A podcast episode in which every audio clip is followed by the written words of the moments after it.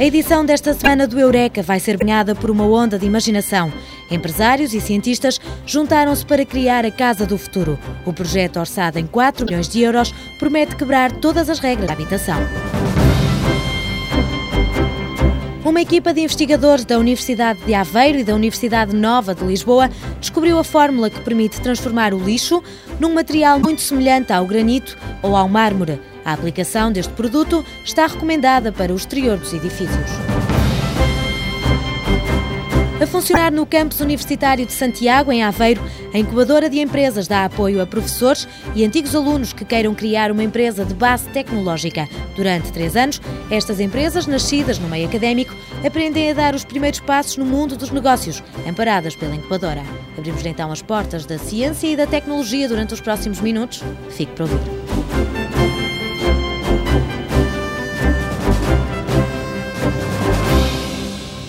A infância de muitos jovens que hoje têm 20 e poucos anos foi embalada pela voz de José Barata Moura. O grupo teatral Efêmero conta-nos como era a cidade idealizada pelo atual reitor da Universidade de Lisboa.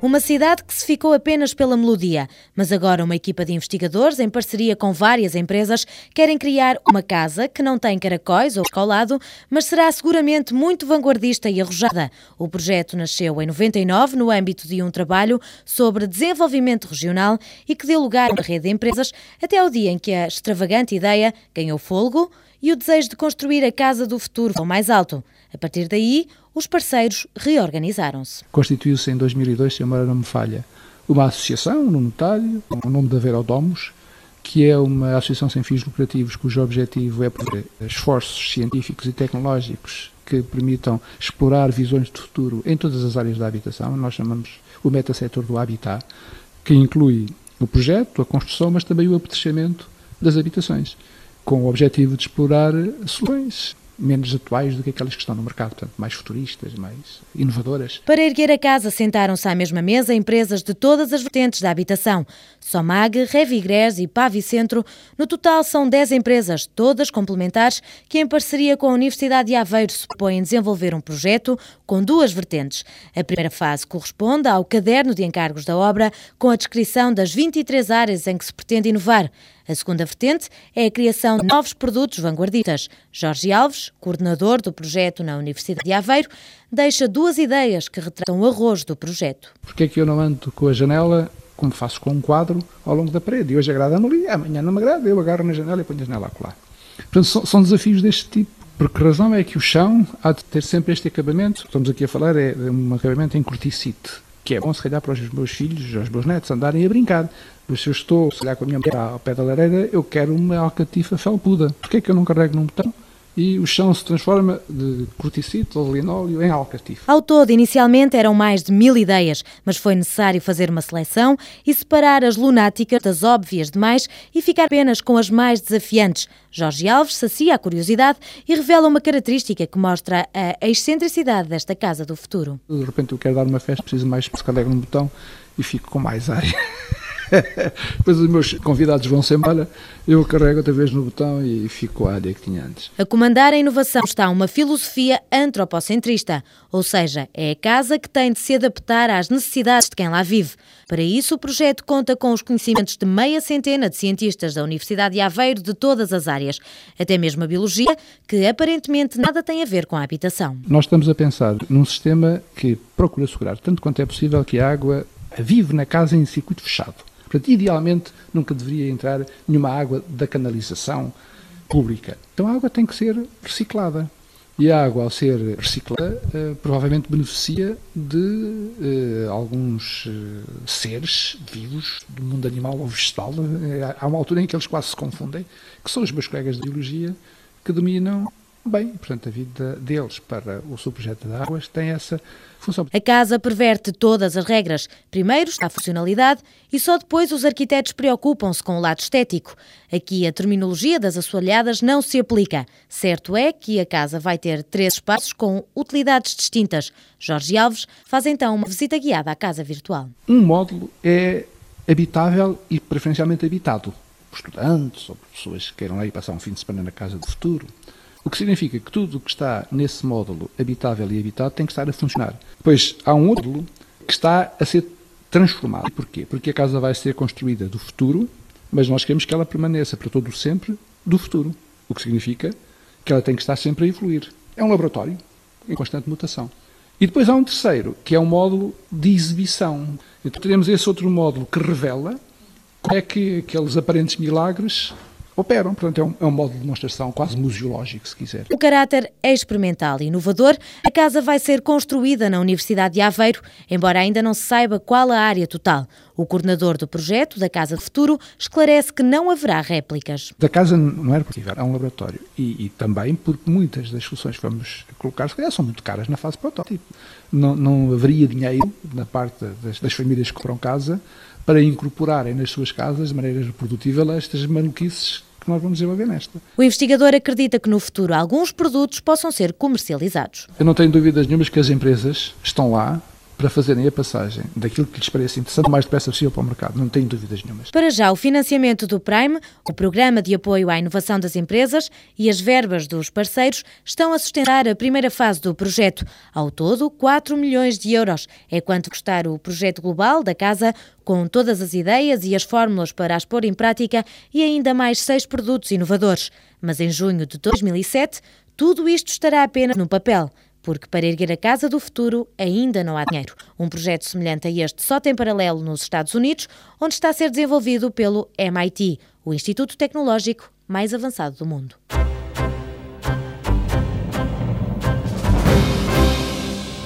Reciclar, reutilizar, revalorizar.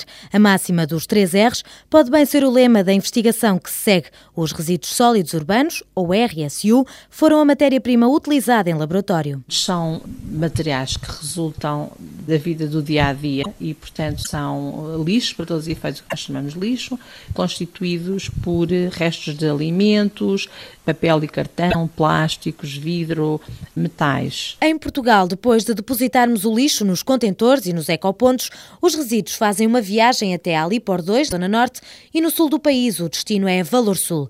A partir daí, Helena Fernandes, do Departamento de Engenharia Cerâmica e do Vidro, revela que os resíduos sólidos urbanos podem seguir vários destinos. Basicamente é para o aterro sanitário, cerca de 69%, isto são dados do Instituto Nacional de Resíduos. 7% vai para a compostagem, a compostagem é um processo biológico em que os micro-organismos transformam a matéria orgânica como folhas, papel e restos de comida numa matéria semelhante ao solo, a que se chama composto. Portanto, isto são 7% dos resíduos sólidos urbanos. Depois há a recolha seletiva que representa 4% e que é todo o material que é recolhido nos ecopontos e destes RSUs, cerca de 20% podem ser incinerados. Por cada tonelada de resíduos sólidos urbanos incinerados, resultam 200 a 300 quilos de escórias e ainda alguns gases. O Departamento de Engenharia Cerâmica e do Vidro da Universidade de Aveiro testemunha a transformação das escórias. É necessário fazer uma britagem e depois uma moagem e depois é necessário separar e classificar estes produtos calcinados e a seguir são fundidos, ou seja, estas escórias que já estão eh, previamente peneiradas e tratadas são, portanto, aquecidas a, temperaturas de 1550 graus, são fundidas e vazadas, obtendo-se uns vidros de cor negra muito característica em virtude do, do elevado teor de ferro que contém estas escórias. Depois de um tratamento térmico, como que por magia este vidro fica com um aspecto semelhante ao granito ou ao mármore. Mas as parecenças não se ficam apenas pelo lado estético. As propriedades mecânicas e químicas também os aproximam dos materiais extraídos da natureza. Até nas diferenças são iguais. No caso do granito, não há duas pedras gêmeas. Já com este material feito à base de resíduos urbanos, passa-se o mesmo. Desta vez não é obra da natureza. Helena Fernandes garante que a origem dos lixos e a época do ano influenciam a aparência deste material. Os lixos não só são produzidos de maneira diferente ou são diferentes ao longo do ano, portanto, nós no Natal, se calhar, temos um tipo de lixo diferente do que temos durante a Páscoa. E depois, além disso, tem as diferenças próprias dos meios urbanos e das aldeias. Se calhar terá mais papel de jornal e embalagens nas cidades e terá mais produtos alimentares ou restos de produtos eh, alimentares nas aldeias. Os cientistas da Universidade de Aveiro e da Universidade Nova de Lisboa encontraram uma nova aplicação para as escórias que podem agora ser usadas como inerte para a construção civil. O pavimento e o revestimento são os destinos recomendados para o uso deste material feito à base de lixo. A utilização em bancas de cozinha ainda está a ser estudada. Todos os projetos que nós estudamos do ponto de vista químico e mecânico eh, indicam que com segurança estes materiais poderão ser utilizados no exterior. E, portanto, a, a parte que se refere à utilização eh, para dentro de casa é a parte que neste momento está nas mãos do Departamento de Ambiente da Universidade Nova, exatamente para fazer o estudo do, do, comportamento ecotoxicológico dos materiais. Encontrar metodologias de reciclagem e revalorização das escórias era a meta traçada pelos investigadores, que também tinham a ambição de produzir materiais comercializáveis. Nós neste momento conseguimos dizer que é possível utilizar estas escórias resultantes da incineração dos RSUs, é possível utilizá-las como matéria-prima para a fabricação de vidros e vitrocerâmicos para materiais comercializáveis. E, portanto, esse era o objetivo académico deste trabalho. Eh, do ponto de vista prático, terá com certeza custos elevados. A solução que encontraram é ecológica, mas cara. Uma ronda pelas empresas vidreiras da Marinha Grande fez cair por terra as ambições de colocar este produto à venda.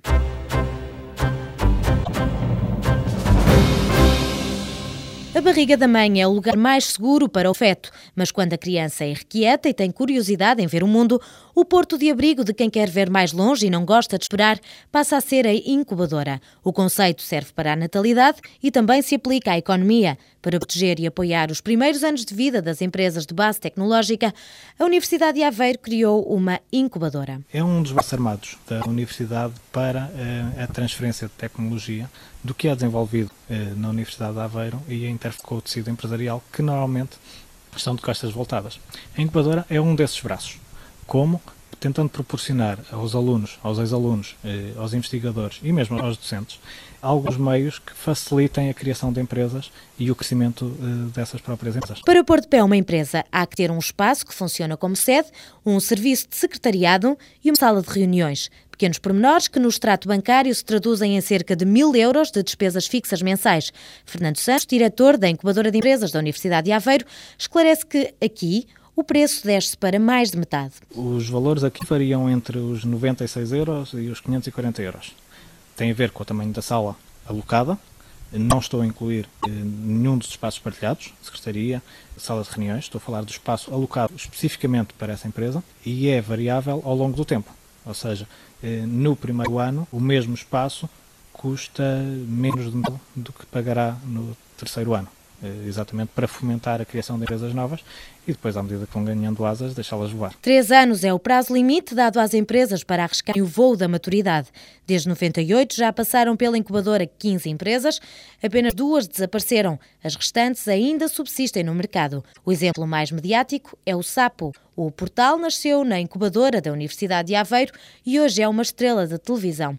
Ajudar as empresas a dar o salto para o mercado é a missão da incubadora. Eu acho que cabe-nos a nós mostrar que não é difícil criar uma empresa e que é uma das frentes de sucesso que eles podem ter na sua carreira pessoal. Fazer esse clique depende muito da pessoa. A pessoa ou tem um espírito empreendedor ou não tem um espírito empreendedor e nós não o conseguimos criar. O que nós podemos é despertá-lo. O engenheiro enumera os passos a dar antes de abrir uma empresa. Vamos fazer um plano de negócios, necessário, vamos fazer um estudo de mercado, mas antes de criarmos isso, vamos experimentar quer em termos de estudo, quer em termos de conceito. Nós temos dentro da Grupo Nave o conceito de pré-empresa, onde podemos testar a potencialidade de um produto. A base tecnológica e a ligação à Universidade de Aveiro, como antigos alunos ou docentes, são os requisitos exigidos. Para estas empresas, as vantagens são ao nível dos serviços de gestão que a incubadora fornece e o recurso à teoria da união faz a força, através de ações de marketing conjuntas. A nível fiscal, não há qualquer proteção.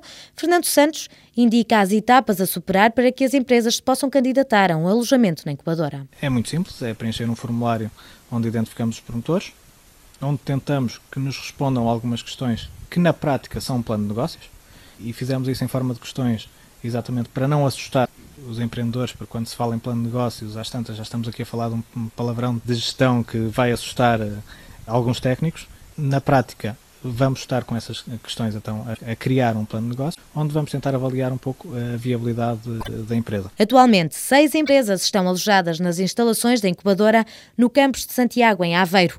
Por estes lados, a crise económica também foi sentida, com um decréscimo no número de empresas registrado em 2003, que contrasta com a lotação esgotada em anos anteriores. Até março, a incubadora abre as portas para receber três novas empresas, mas o diretor tem outras ambições para o futuro. Por um lado, nós queremos ser uma referência nacional uh, do apoio ao empreendedorismo. Há já alguns casos bons de sucesso em Portugal e nós queremos também ser um caso de sucesso na promoção do empreendedorismo e no empreendedorismo eh, específico de base tecnológica. Porque há muitas formas de empreendedorismo, nem todos se enquadram uh, no formato da incubadora de empresas da Universidade de Aveiro. Esse é o nosso primeiro objetivo, ser uma referência nesse apoio. O segundo, que nossas próprias empresas sejam uma referência. Servir de trampolim para que as empresas criadas com recursos humanos, que têm o cordão umbilical ligado à Universidade de Aveiro, tenham sucesso, é com este instinto maternal que a incubadora de empresas faz a ponte entre o meio académico e o mundo dos negócios.